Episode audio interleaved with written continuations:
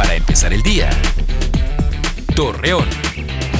Muy buenos días, miércoles 11 de enero le presentamos la información para empezar el día.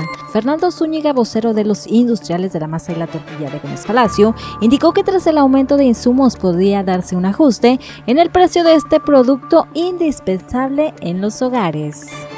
Debido a que autoridades de Durango no han resuelto la petición de trabajadores del volante, Héctor Ramírez Sierra, subsecretario de la Comisión de Transporte de la Federación Regional de la Confederación de Trabajadores de México, realizaron una huelga de hambre a las afueras del Palacio de Gobierno de Gómez Palacio.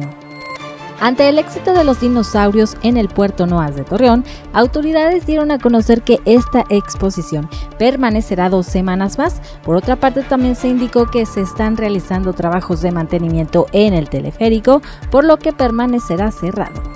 Jesús Rentería, titular de la Coprised en la Laguna de Durango, informó que se llevó a cabo el decomiso de mil bolsas de dulces caducadas de diferentes establecimientos. Asimismo, detalló que los operativos de revisión permanecerán con el fin de evitar la venta de productos con fecha vencida.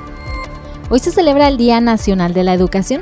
Con ello se busca crear conciencia a la población sobre su importancia. Asimismo, fomentar buenos valores en la ciudadanía para que se formen nuevas generaciones. Acompáñenos con toda la información en punto de las 8 de la noche por Mega Noticias. Para empezar el día. Torreón.